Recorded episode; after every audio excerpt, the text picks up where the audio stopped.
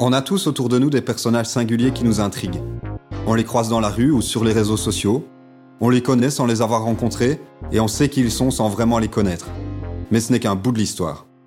Guillaume et Julien se font compter les hauts faits, les actions d'éclat, les bons moves et les ratés flamboyants de ces héros et héroïnes du quotidien. Vous écoutez Poser, le podcast en français de Laid Back. Laid Back, Laid Bonjour et bienvenue dans le troisième épisode de Poser. Je m'appelle Guillaume et je suis avec mon complice Julien qui est à mes côtés. Et aujourd'hui, on est reçu chez Fatou So. Euh, bonjour Fatou et bonjour Julien. Bonjour. Bonjour. Toi Fatou, depuis longtemps, tu es DJ.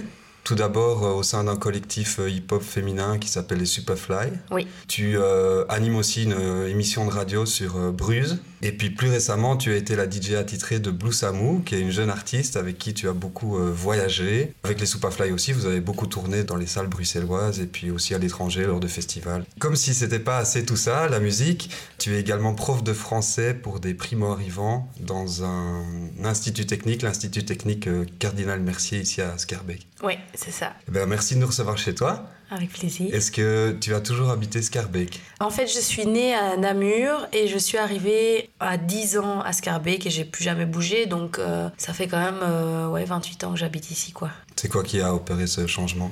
Ah, mon père travaillait à Bruxelles, habitait à Namur et c'était trop long de faire les trajets aller-retour et donc euh, voilà, on a décidé, enfin il a décidé de venir jusqu'ici. Et ce qu'il a fait choisir Scarbeck, c'était les cerisiers du Japon. Ah, très Il est venu euh, chercher euh, des maisons quand ils étaient en fleurs. Il est tombé amoureux de, de Scarbeck pour ça. Du côté de Diamant. il- euh, oui, mais même ici, avenue Roger. On était avenue Chazal, donc Ah ouais. juste à côté. Ouais. Et qu'est-ce qui t'a amené à la musique? Ben, mes parents écoutaient énormément de musique. euh, et puis, euh, j'ai grandi avec les disques de mon père. Et puis, j'ai fait 10 ans de piano petite. Et puis après, euh, ben, j'écoutais tout le temps euh, plein de musique. euh, je, faisais, euh, j'avais, je faisais plein de cassettes de compilation petites. J'ai enregistré des morceaux de la radio, j'en ai, j'en ai fait plein.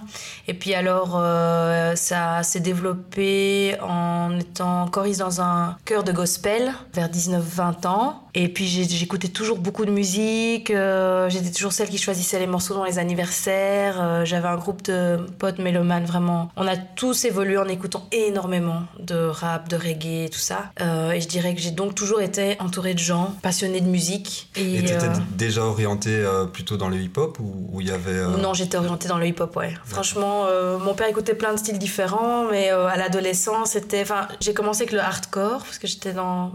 tous mes copains étaient skateurs. Donc euh, voilà, les groupes hardcore de Bruxelles, tout ça, le rock, euh, j'aimais vraiment bien. Et puis, euh, et puis le hip-hop, ouais. Et puis ça a continué comme ça. Et ton père écoutait quoi?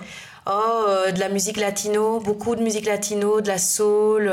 On avait plein de disques euh, Motown. Beaucoup de musique latino parce qu'en Afrique de l'Ouest, il y a eu un gros mouvement de, de groupes africains qui ont repris la musique euh, via la Colombie. Et donc, c'est un grand fan de. Il y a Africando, tout ça, tous ces groupes-là. De merengue aussi, il adore. Peut-être qu'on doit introduire d'où vient ton père? Ah, mon père est guinéen, Guinée-Conakry. Et du coup, c'est quoi la connexion euh, entre la, la Guinée et la, et la Colombie? L'Afrique de l'Ouest avait eu des échanges avec la Colombie par rapport à des labels de musique aussi, et qu'il y avait de la musique africaine qui était envoyée là-bas et de la musique euh, colombienne qui était envoyée en Afrique de l'Ouest. Après, je suis pas spécialiste, donc j'en sais pas plus, mais mon père m'a toujours expliqué qu'il y avait donc du coup des euh, groupes africains qui reprenaient la musique latino, dont Africando par exemple. Et toi, c'est un truc à cette époque-là, tu t'appréciais cette musique ou c'était un peu euh, comme, comme peut-être tout le monde à cet âge-là, on rejette un peu la, la musique que nos parents écoutent pour y revenir sans doute 15-20 ans plus tard? Ouais, un peu comme ça. Ouais. C'est-à-dire c'était la musique de mon père, mais euh, j'en joue parfois quand avec les filles on fait des sets beaucoup plus larges. J'aime bien jouer euh, la musique latino que mon père écoutait, donc c'est ce genre-là. Mais à l'époque, oui, j'ai pas du tout écouté ça adolescente, quoi. Pas du tout. La soul, oui, quand même, mais pas, pas, pas la musique latine. Et ta maman, elle écoutait quoi Bah, il y avait des vinyles euh, de rock aussi. Je me souviens d'un vinyle de Kiss qui me faisait énormément peur euh, petite parce que c'était la cover avec, euh, Avec les des masques. gars avec, avec les masques et puis avec du sang qui sort de la bouche. euh, ça me faisait trop peur. Euh, de la musique française, Léo Ferré, euh, énormément de vinyles aussi de musique française. Puis aussi de la musique africaine qu'elle écoutait avec mon père, euh, des vieux vinyles de Guinée. euh. C'était une collection, euh, c'est une mine d'or, je pense, aujourd'hui. Aujourd'hui, ce serait une mine d'or pour certains. Il a, il a- il a Euh, toujours toujours, oui, et je dois encore aller euh, euh, refouiner là-dedans. Quelqu'un comme oui, Funky Bomba, je pense, serait très intéressé de sa collection. Il a vraiment des vieux disques très très bons là-dedans. Et il les écoute toujours? Non, pas pour l'instant, parce qu'il n'a pas pu prendre une, une platine. D'accord. Il peut pas les écouter, ils sont à la cave. D'accord. Peut-être que tu peux lui proposer Ouais. un deal où tu lui, tu lui de... numérises ses disques et Ah en oui, échange oui, t'en ah oui, oui, je pourrais. T'as eu un déclic un jour pour devenir DJ Bah, C'est-à-dire que j'ai jamais pensé à l'être, euh, malgré que je faisais toujours des petites compilations, mais je, faisais ça sur CD. euh, avec, euh, j'ai vécu 5 ans avec ma meilleure amie Sarah, Madame la Belge, big up. Et on a énormément loué de CD rap à l'époque à la médiathèque où elle travaillait. Et donc je faisais beaucoup de compilations, mais je me disais pas, ah tiens, ben, ma manière de travailler, ça fait penser à un DJ, ah j'aimerais bien faire ça. Moi c'était que pour les potes. Mais ça, c'était un peu un rêve, effectivement, parce que j'étais très respectueuse de ce boulot-là. Enfin, mes amis, en fait, avaient des vinyles, des, des- des platines, etc. Moi, j'ai jamais pu m'en acheter. Et les booms, on les faisait chez moi, chez mon père. On utilisait les platines et tout ça. Et donc, je respectais à, mort tout ça. J'avais envie d'apprendre, mais j'ai jamais pris le temps. C'est quand j'ai rencontré euh, mon compagnon, qui est DJ, euh, qui m'a un peu euh, montré comment fallait faire et qui m'a dit bah, Tu t'en sors plutôt bien, que je me suis dit ah, ben, pourquoi pas, ou c'est marrant de- d'essayer. Et quand on a commencé le euh, collectif Superfly, ça m'a poussé à être une des deux DJ, Mike et moi, au début. On sent quand tu dis ça que, que tu as l'amour de la mixtape. C'est quoi ta, ta référence en, matière de mixtape? C'est quoi les, les mixtapes que tu as écoutés et qui t'ont donné envie d'en faire? J'ai commencé comme ça sans, sans spécialement en avoir euh, écouté. J'ai commencé juste parce que petite, je voulais avoir sur une cassette les chansons que j'aimais bien. Et je voulais les écouter euh. Et puis il y a eu le Walkman. Et donc je les écoutais tout le temps. Et puis après ça s'est transféré à on fait ça en CD pour les copains. Et puis c'est resté, j'avais comme ça plein de CD juste parce que je voulais les réécouter avec que je piochais dans les albums les chansons que j'adorais. Et c'est plutôt comme ça que ça arrivait. J'ai pas spécialement eu euh, les mixtapes de HMD, euh, tout ça. Euh, oui, je les écoutais, ou, ou de Lefto, Grazopa, ou tout ce que tu veux, mais que tous mes amis les écoutaient, je les écoutais aussi. Mais ça m'a pas influencé. Ce qui m'a influencé, c'était le fait de vouloir mettre sur, sur un support des chansons que j'avais été picorées comme une poule dans des albums et que je pouvais, moi, les réécouter ou les faire écouter à d'autres personnes. Donc c'était plutôt le partage. Parce que c'est ça que j'adore le plus en fait quand je mixe. Genre dans ma tête c'est ah ouais mettre cette chanson parce que je l'aime trop, on va trop danser dessus. Et j'espère que les gens vont, vont aussi danser dessus. Je pense d'abord à moi ce que j'aime en fait. Et puis j'espère que ça va marcher. Mais est-ce que c'est pas un peu un, un art qui est en train de se perdre, l'art de la mixtape? Aujourd'hui, on voit euh, tout le monde utilise les plateformes de streaming, les, les- les Spotify, Apple Music, etc. Ouais, c'est des playlists en soi. Donc c'est des playlists. Beaucoup de gens se satisfont de, de recevoir une playlist Oui. versus une seule piste mixée Oui. Ah bah, euh, dans laquelle il n'y a pas moyen trop. Enfin, il y a moyen de skipper, mais c'est pas Oui, vraiment oui. l'idée. C'est qui, qui est vraiment une histoire, euh, une histoire complète. Ah oui non, je pense que ça se perd un ça peu. se perd un peu, hein, Parce moi, que maintenant il y a le ouais. Oui, bien sûr. Ouais, c'est pour ça qu'il faut continuer à en faire pour que ça disparaisse pas Oui, complètement. oui, oui. Et puis je pense qu'il y a des gens qui sont même un peu paresseux. Ça leur dit plus d'écouter une heure de mix en fait. Ils veulent juste voir le nom des chansons, pouvoir passer de l'une à l'autre et pouvoir aussi aller l'acheter directement s'ils ont envie de, de le faire. Enfin, tu vois, Ouais, le rajouter directement à leur Ouais, propre un peu- playlist. Une autre manière de faire maintenant. Tu travailles sur, euh, sur ces plateformes de streaming tu, tu gères des playlists tu... Bah, on en a une avec Superfly. Bon, on n'est pas encore au top pour la gérer, mais on en a une sur Spotify. Par contre, j'écoute Spotify énormément. J'ai découvert ça il y a pas en fait trop longtemps. J'étais un peu contre. Et en fait, en un coup, je me suis dit non, allez, je vais quand même essayer euh, parce que ça va. Et en fait, non, c'est trop bien. Je... Ça me permet d'écouter énormément de sons, beaucoup plus que sur. euh, bêtement, c'était sur iTunes, écouter les petites 30 secondes. Euh, Là maintenant, je paye l'abonnement pour écouter euh, tout ce que je veux. C'est vrai que c'est facile. Mais bon, c'est un peu. On a le zapping facile, quoi. C'est c'est- c'est la culture de la consommation. Tous les vendredis, t'attends les nouveautés, tu les écoutes Ouais, c'est vite ça. fait, la semaine que tu C'est vois, un peu ça, recommence. ouais. Et bon, c'est vrai que c'est hyper différent de quand moi j'étais jeune, quoi. Enfin, quand on était jeune, euh, impossible un d'écouter. disque. Ah oui, d'écouter le CD à l'avance, ou alors fallait aller à la Fnac écouter comme ça le petit CD, euh, tu sais. On allait au magasin de vinyle pour vite écouter un vinyle, mais tu pouvais pas rentrer à la maison en te souvenant, ah c'est cette chanson-là que j'aimais bien, je vais l'acheter séparément, c'est juste impossible. Mais moi, avec ma manière de travailler, c'est ce que j'ai toujours aimé, c'est-à-dire de graver les CD et puis de, de les prendre une à une et de les mettre sur un autre CD. C'est toujours ça que j'ai aimé. Donc en gros, J'aime encore bien ça, moi, d'aller écouter une mhm. chanson, d'un album, l'acheter ou pas, et puis c'est pas grave si j'ai pas tout l'album. Enfin, tu vois ce que je veux dire mmh. Bah écoute, on attend avec impatience ta prochaine mixtape alors. Ah oui, je sais pas quand je la ferai. Ouais, mais on sera patient. Elle est en préparation. Tu peux nous rappeler comment a hum, démarré euh, Superfly? C'est Johanna qu'on connaissait toutes séparément qui s'est dit que qui avait remarqué qu'on aimait tout le hip-hop, nous six, et qu'il fallait faire quelque chose de, avec ça. Et donc on s'est toutes rencontrées, on se connaissait pas. On s'est rencontrées à Gand et on a décidé en fait de commencer un collectif qui organiserait des soirées axées sur les femmes, les artistes femmes. Et l'une de nous était en fait éditrice du An Attitude Magazine, qui est un magazine donc de rap euh, exclusivement féminin. Et alors pour la l'édition qu'elle allait sortir, on avait décidé d'organiser une soirée au Tavernier. Et donc euh, et moi allions mixer. Et en gros, cette soirée-là, ça a été la première fois que je devais vraiment mixer devant un public autre que mes amis, quoi. Ça t'a fait peur? Ah oui, ah oui, j'étais hyper stressée, surtout que j'avais pas encore bien la technique. Euh, je mixais pas avec les vinyles depuis très longtemps. Euh, sinon, c'était avec mon ordi. Euh, j'essayais de me débrouiller dans les anniversaires comme je pouvais. Donc oui, bien sûr, j'avais peur d'être jugée. Mickey avait déjà de l'expérience. Donc oui, j'étais sous pression. Cette première soirée, c'était en, en quelle année? 2009. Donc cette année, on fête les 10, ans. Ouais, Les 10 ans de Superfly. Ouais. Vous avez prévu quelque chose? Euh, ben, En fait, on a une résidence au Beurs et on va sans doute euh, proposer ben, notre soirée des 10 ans euh, au Beurs. C'est prévu quand ça? Octobre ou novembre, on doit encore voir. Tu disais que Superfly c'était euh, exclusivement féminin. Oui. Est-ce qu'il y a euh, des revendications derrière le collectif ou pas forcément c'est juste une rencontre entre femmes? Bah, C'était juste une rencontre entre femmes, pas une rencontre entre féministes. Par contre, euh, on s'est rendu compte avec les années que des artistes qu'on voulait voir ici n'étaient jamais bookés. Donc on s'est un peu demandé pourquoi. Et puis c'était juste parce que nous on les faisait venir qu'elles jouaient à Bruxelles. Donc c'est devenu un peu notre couleur quoi. Superfly, on fait des soirées qui font venir des artistes féminines aussi parce que sinon on les aurait pas vus à Bruxelles. Certaines DJ maintenant fait venir des DJ au Beurs euh, ou des artistes rap et euh, bah, la plupart elles sont juste venues parce qu'on les avait invitées. Donc c'est toujours comme ça. Si vous vous n'engagez pas cette démarche, elles ne seraient pas là. Pour ces filles-là, oui, pas pour les autres qui sont beaucoup plus connues, etc. Auxquelles pensent les, les, festivals d'aujourd'hui et les organisations d'événements. Mais euh, quand on a commencé, il y avait que nous quasi. Maintenant c'est beaucoup plus répandu. On voit beaucoup plus d'événements strictly women machin, et donc euh, ils les font venir. Mais là, quand je vois nos line-up, il y en a beaucoup qu'on est les seuls à avoir fait venir.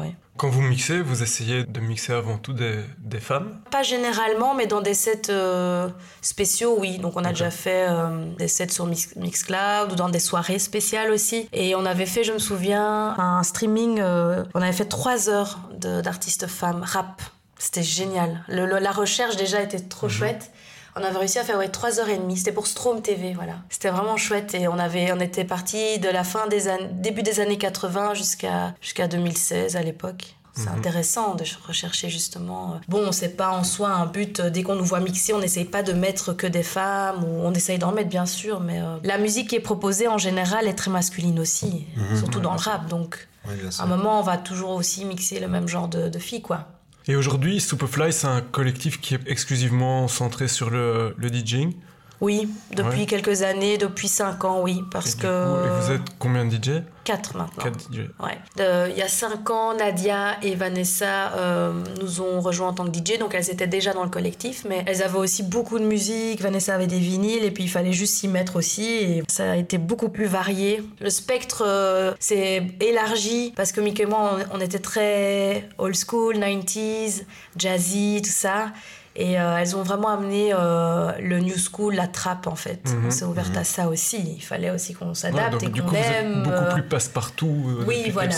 Mais passe-partout, c'est-à-dire qu'on garde nos, nos, goûts qui sont fort alternatifs. Donc mhm. on n'est vraiment pas du style à jouer les hits de la radio. Mais aujourd'hui, comme la trappe est un peu la pop de, de maintenant, c'est clair que bon, oui, on est beaucoup plus passe-partout et c'est plus la masse aujourd'hui qui connaît la trappe et moins les bases classiques du hip-hop. Mais on garde nos goûts alternatifs quand même.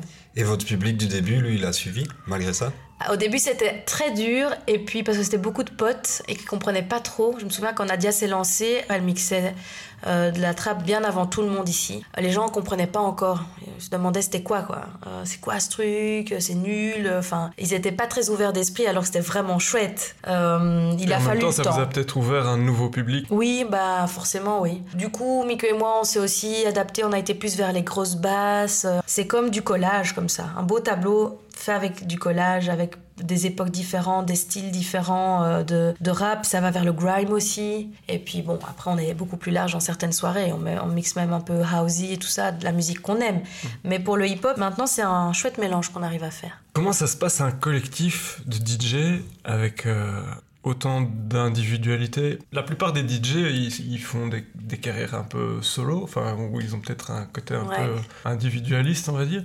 Et vous, vous avez réussi à tenir pendant 10 ans avec un collectif. Rien que le fait de tenir pendant 10 ans avec un collectif, c'est déjà un truc assez admirable. Ouais. Et comment, est-ce qu'il y a une recette, est-ce qu'il y a une organisation particulière? Quand, Par exemple, quand un booking arrive, comment vous décidez euh, qui sont celles qui vont représenter euh, Superfly lors de cette soirée ou de cet événement? Euh, bah, En général, on essaie d'y aller à quatre et euh, bah, la vie fait qu'aujourd'hui on a des enfants et que donc du coup bah, on fait des duos, mhm. Nadia et Mickey Yvon ou, ou moi et Vanessa. Mais en fait, je pense que le secret en tout cas pour nous, c'est juste de en fait super bien s'entendre et d'être devenus amis et de s'amuser constamment et d'être ouvert d'esprit. On a toutes des backgrounds différents, mais en même temps c'est très riche quand on est ensemble et honnêtement on s'amuse quoi. Et je pense qu'on a tout un pan de personnalité qui est semblable, c'est d'aimer s'amuser et de pas se prendre la tête, de ne pas faire ça pour euh, le m'as-tu vu? Juste parce qu'on est passionné de son et qu'on veut juste le partager et qu'en même temps si on peut se marrer ben, c'est juste génial et on est toujours resté comme ça sur cette mentalité là en 10 ans maintenant chacune a quand même des sets individuellement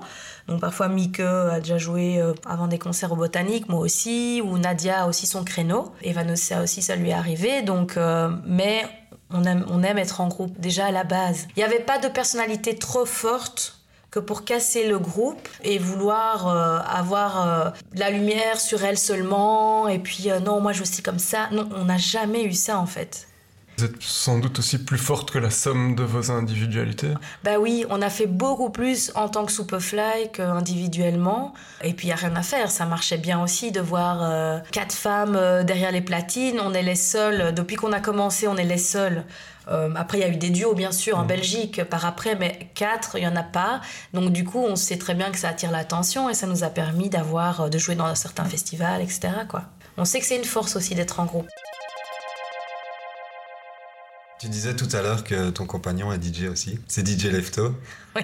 Qui, euh, bah, qui lui est bien connu en Belgique et à l'étranger aussi. comment ça se passe la relation double DJ est-ce que chacun est sur ses projets ou est-ce que vous vous aidez? Est-ce que vous avez des projets en commun? Euh, ben, Ça n'a pas toujours été facile parce que lui était déjà bien établi. Euh, ça faisait déjà 15-20 ans euh, quand moi j'ai commencé Superfly qu'il était occupé. Il connaissait quand même bien le milieu qui est extrêmement fatigant. Donc moi qui ai un boulot sur le côté, bon, il était un peu sceptique au début. Mathieu, ça va t'épuiser quoi.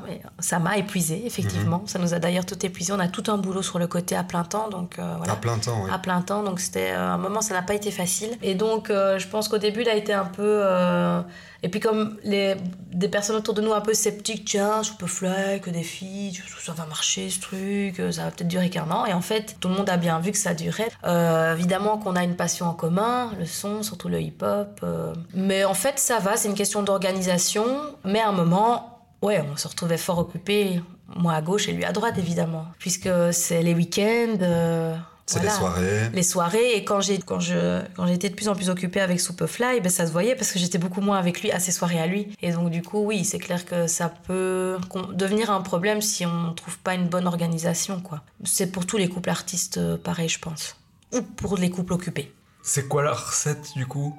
Euh, pour arriver à combiner euh, bah, une vie privée, des activités de DJ et en plus euh, un boulot. Parfois, il faut accepter de, refuser des, bookings, peut-être. Voilà, c'est ça. Il faut avoir, faut un moment avoir les, les, yeux en face des trous et être très ouvert d'esprit, se rendre compte que on peut pas vivre comme quelqu'un qui est seul en couple. Donc, il y a un moment, il faut faire des choix, ne pas les mixer là parce que comme ça, ça donne du temps aussi au couple ou à la famille ou des choses comme ça. Il faut faire avec l'autre et donc ça, ça, ça, demande. On doit faire parfois, certes, on doit prendre euh, des décisions, quoi.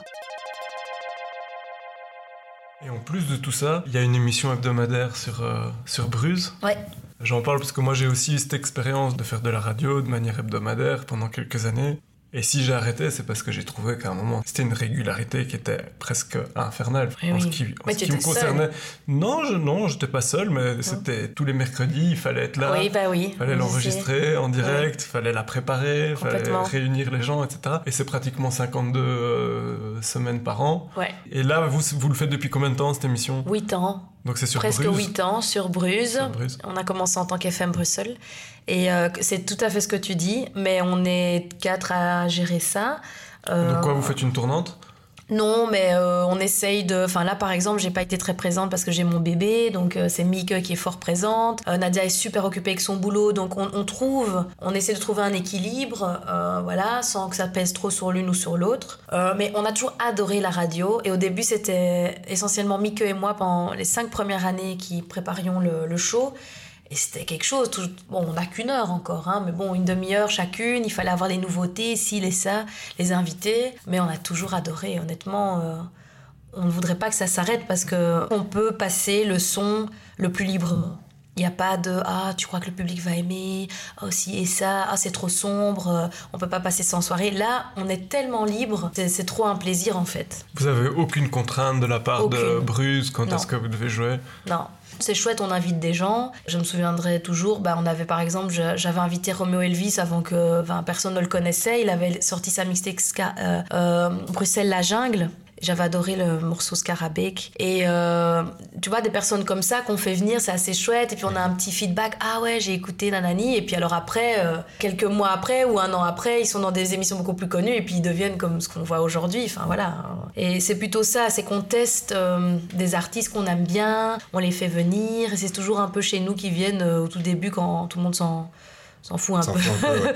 et on est toutes contentes et, et voilà et on les fait pas venir quand euh, ils sont hyper connus et que c'est hyper c'est comme ça que tu on pourrait faire venir des gens juste parce qu'ils sont tellement in que tout le monde va écouter ton émission. Mais nous c'est pas ça qui, qui nous branche quoi. Nous c'est de faire venir des gens qu'on aime bien parce qu'on adore leur musique. Et puis s'ils sont pas connus personne n'écoute ben c'est comme ça c'est pas grave. Mais je dirais c'est la seule chose qu'on teste un peu entre guillemets c'est que des personnes peuvent écouter euh, des rappeurs ou des rappeuses qu'ils connaissent pas bien et là, on a un petit feedback, quoi.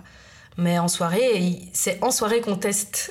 Oui, c'est ça, ça marche ou ça marche pas, Mhm. on the spot, quoi, tu Mhm. vois, direct. Et c'est comme ça que tu as rencontré euh, Blue Samu? Euh, oui, parce qu'en fait, on s'est rencontrés, euh, ben, je pense que c'était à Couleur Café. On, avait, on a fait deux ans d'affilée, non, trois ans d'affilée la scène Red Bull Electropédia. Et on devait jouer, on jouait avec les Goodfellas. 6 heures à deux collectifs et en fait euh, on s'était déjà croisés beaucoup avant et puis elle était venue hoster euh, quand on jouait et puis on a commencé à se croiser comme ça. Et puis un jour elle est venue chez moi et voilà elle m'a demandé toute timide euh, si je voulais être sa DJ c'était hyper chouette. Et voilà donc c'est qui cette Blue Samu Tu peux nous la présenter un peu? Ben, c'est une jeune belge d'origine euh, capverdienne et portugaise, euh, flamande. Elle vient d'Anvers à la base, mais bon là maintenant euh, elle habite ici. Moi je l'ai connue via le crew le 7-7, puisque c'est chez, eux qu'elle a été habitée, donc c'est avec eux qu'elle a tourné et c'est comme ça que les gens l'ont découverte. Elle a 23 ans je pense, ouais, elle a 23 ans. Elle est, bah pour moi elle est quand même assez douée quoi. Elle est chanteuse et rappeuse, elle a un bon flow dans le rap, elle a une belle voix, un peu rauque. Moi j'ai tout de suite aimé sa fraîcheur en fait. Il n'y a pas encore d'autres artistes comme ça, féminines, je trouve, euh, en Belgique, en tout cas en anglais. Et elle plaît aux jeunes, euh, elle sautille dans tous les sens sur scène, c'est impossible de pas être avec elle, dans son énergie, c'est hyper chouette. Et donc à un moment, elle te, elle te demande de, de l'accompagner sur scène Oui, et d'être plus que sa DJ en fait, puisque tu faisais aussi euh, les chœurs, Oui. je pense. oui, je retournais à mon ancien, parce que j'ai commencé dans la musique, c'est vrai, euh, en faisant vraiment des scènes en tant que choriste en fait, pendant 8 ans je pense.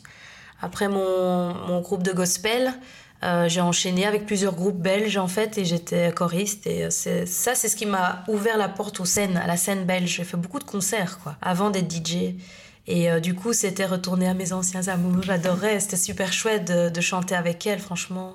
En étant la DJ en plus, c'est pas quelque chose qu'on voit souvent donc euh, Vous avez tourné combien de temps ensemble? un an, Une saison Ouais, c'est ça, un an. Et on a fait énormément de concerts parce que tout de suite, il y a eu un engouement autour d'elle et euh, on a fait beaucoup de concerts, ouais. Puis j'ai arrêté parce que je suis tombée enceinte, en fait. Donc c'est pour Mhm. ça que je ne suis plus. euh, tu es en congé de maternité. Là, je suis en congé de maternité, mais je, je, me fais aussi, je vais me faire remplacer parce que vu que j'ai un boulot, c'est très dur d'être à 100% artiste si on a un plein temps sur le côté ou même un quart-temps ou bon voilà un autre job en fait. Il aurait fallu que je sois à 100% sa DJ, ce qui n'est pas possible pour moi donc. Euh, il n'y a pas un moment où tu t'es posé la question est-ce que, est que je laisse tomber mon job et que je pars à 100% euh, dans la musique? Bah je, Oui, je me la suis posée, mais très vite. En fait, j'aime quand même beaucoup mon boulot, le travail avec les primo-arrivants. C'est quelque chose, ça fait 10 ans que je fais ça et c'est euh, hyper particulier.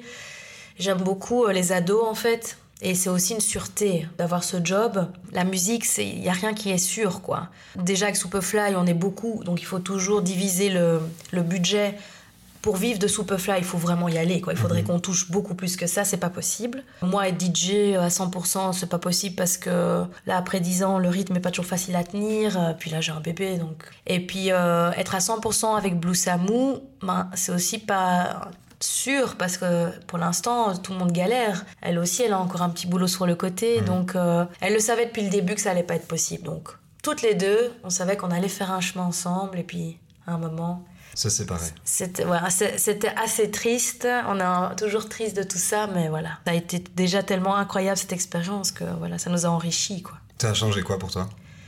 Oh, moi, ça m'a enrichi en tant que personne euh, de vivre ces expériences, euh, d'aller jouer, euh, voilà, beaucoup en France. j'ai visité des villes que je n'avais jamais visitées auparavant. C'était génial. Ça m'a enrichi personnellement. Et à mon avis, ça l'a aussi enrichi elle. Oui, oui. une différence d'âge entre vous, oui, oui. mais aussi, je pense, une différence de personnalité. Là où toi, t'es peut-être plus posée, oui, elle est un peu plus feu follet. Oui. Et donc, peut-être que c'était. Complètement. J'étais un peu la grande sœur, quoi. Enfin, on, a, on est, je parle au passé, en fait, non, on est toujours comme ça. On est très proches. Là, vous gardez un bon contact Ah oui, complètement. Elle viendra faire du babysitting. On s'est encore vu il y a quelques jours. Enfin, non, non, vraiment. Et euh, je vous dis, c'est vraiment triste qu'on ait dû arrêter, mais c'est comme ça, c'est la vie. Mais euh, en fait, ce duo a donné énormément live. C'est-à-dire que je pense qu'on a eu des concerts aussi parce que les gens aimaient vraiment ce live.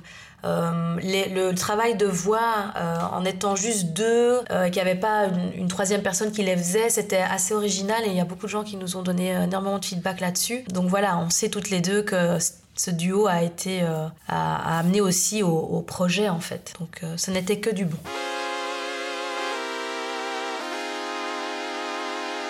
Tu disais, ça fait 10 ans que tu es prof pour des primo-arrivants. Ça, c'est complètement un autre registre. Comment tu es arrivé à faire euh, ce boulot? C'était mes études. Euh, parce que je suis linguiste à la base. Euh, j'ai fait ça à l'ULB. Et donc, je me suis spécialisée dans l'apprentissage des langues étrangères chez les enfants. Et puis, j'ai fait après un master de français langue étrangère parce que ça m'attirait.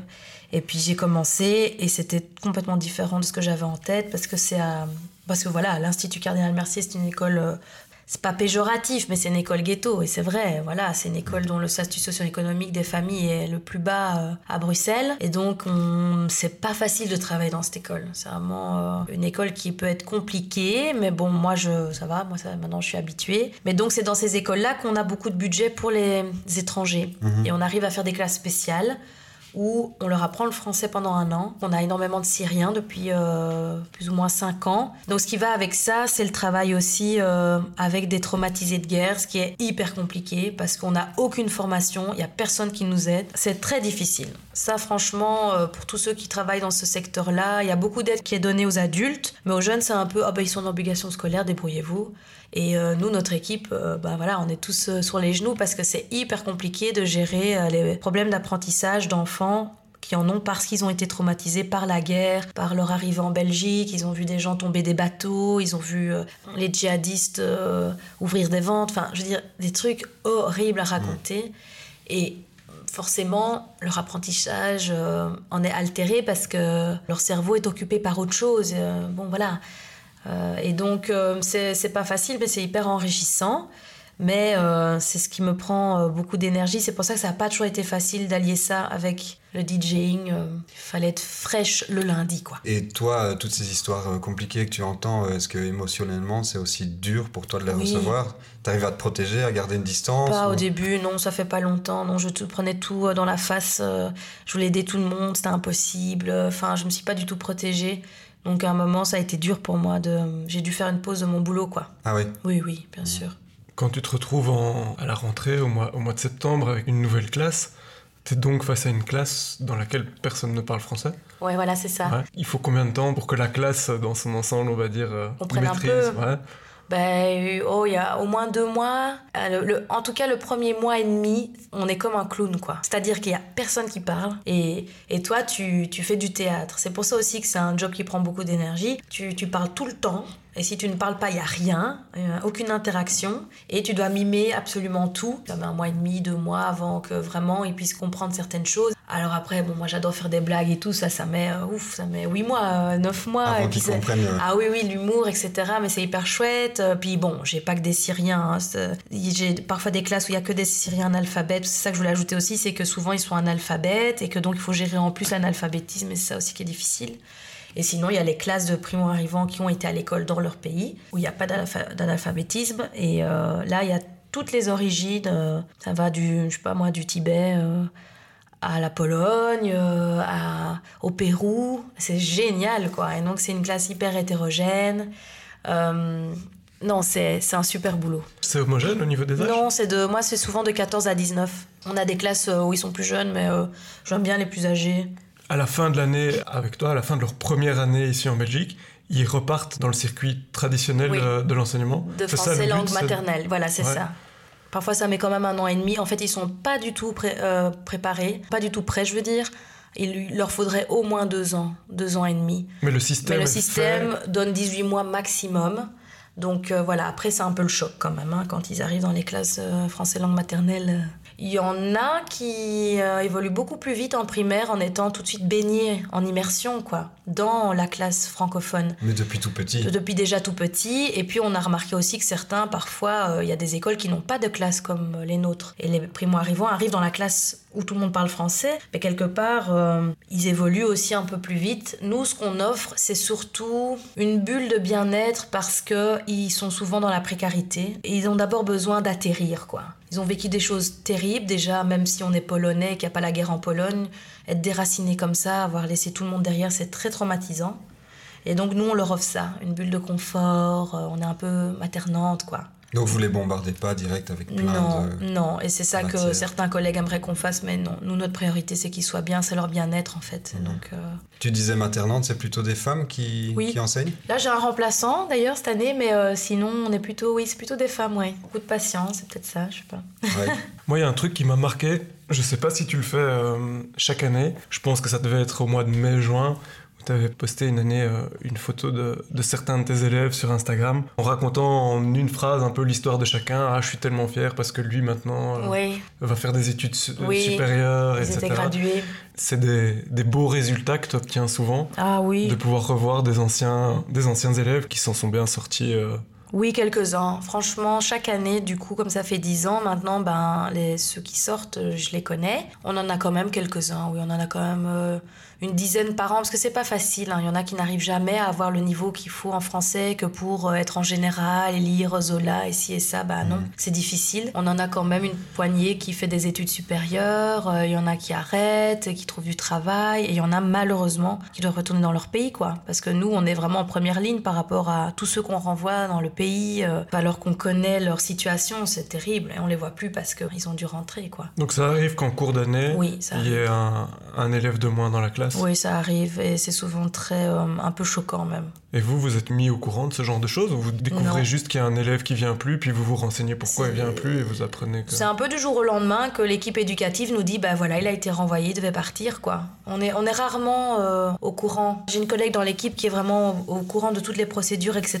Mais ça demande beaucoup aussi d'énergie de suivre tout le monde. Ils sont 60 et donc euh, bon. Alors des fois on les aide, etc. En écrivant, en écrivant des choses pour la famille, pour pour demander les papiers, mais parfois ça ne marche pas. Puis il y a parfois des, des mineurs non accompagnés aussi qui n'arrivent pas à rester. Moi, je me souviens, j'avais un élève, ah, il était venu tout seul caché dans un camion du Maroc et euh, il avait 17 ans quand il est arrivé. Bah, dès qu'il a eu 18, Et c'était juste après la fin de l'année. Moi, j'avais tout fait, j'avais suivi pour qu'il aille en, en CFA. Et ben, dès qu'il a eu 18 ans, la Belgique l'a renvoyé au Maroc, quoi. Et donc, en fait, j'ai appris par après qu'il n'avait jamais pu commencer son CFA. C'est quoi euh, CFA Ah oui, c'est donc euh, de la formation professionnelle avec l'école. Donc, sur une semaine, on a deux jours cours et trois jours en formation professionnelle. euh. Ok, et ça c'était son objectif pour l'année suivante de faire ça euh, Oui. ici en Belgique? Oui, c'est ça, parce qu'en fait, il était extrêmement faible. D'ailleurs, il était aussi analphabète, et c'est bon, c'est ce qui peut le mieux marcher avec euh, des grands qui sont pas du tout adaptés à aller euh, à l'école euh, cinq jours par semaine, mais qui sont déjà très matures pour travailler. Donc voilà, on essaye de ce genre d'école qui marche bien. En général, les, les personnes qui sont dans notre école, euh, les familles en tout cas, peuvent rester quoi. Il a été avéré qu'elles peuvent rester, elles sont C'est pas un réfugiées. stress donc... permanent. C'est pas non plus un stress permanent, non. Le, le- le stress, c'est plutôt euh, est-ce qu'ils vont pouvoir apprendre et rester dans l'école? C'est plutôt ça. Parce qu'il y en a beaucoup qui sont inadaptés scolairement et en fait, on ne sait pas quoi faire avec eux. Et donc, nous, on veut les garder, mais l'école ne veut pas parce que c'est compliqué. Ils ne peuvent pas. Il n'y a, pas de classe adaptée à part la nôtre, un an et demi.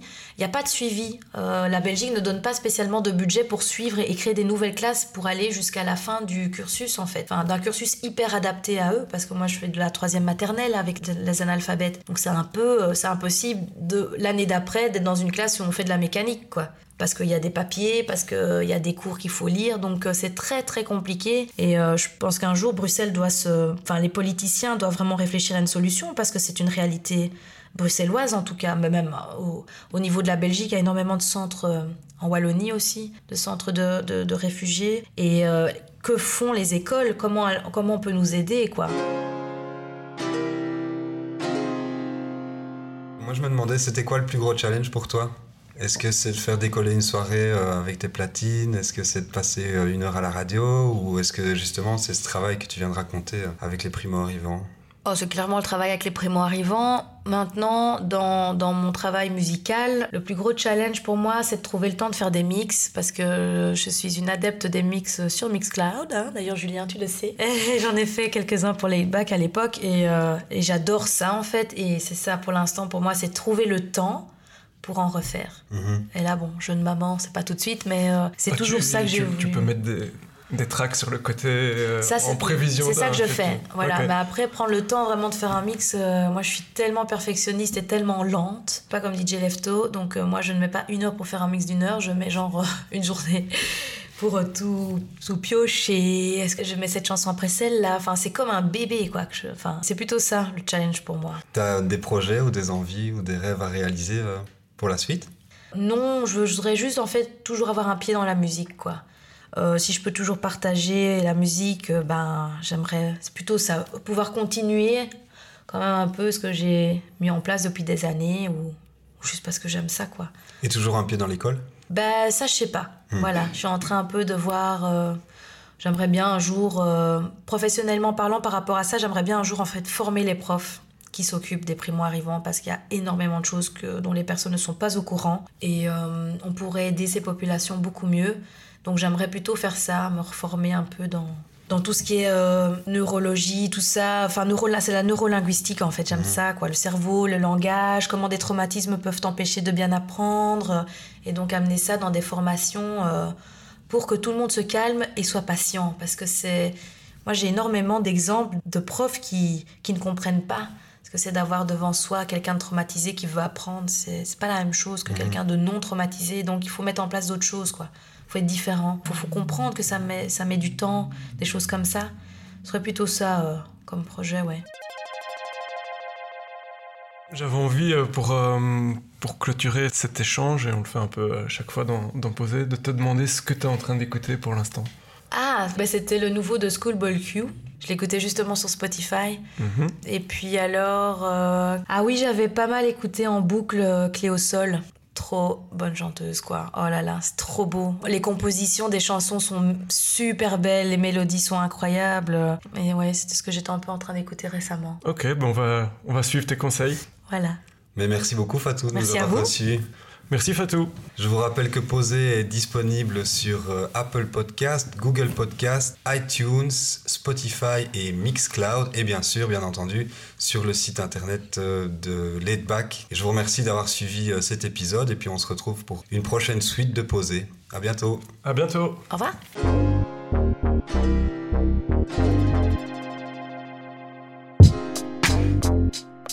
Thank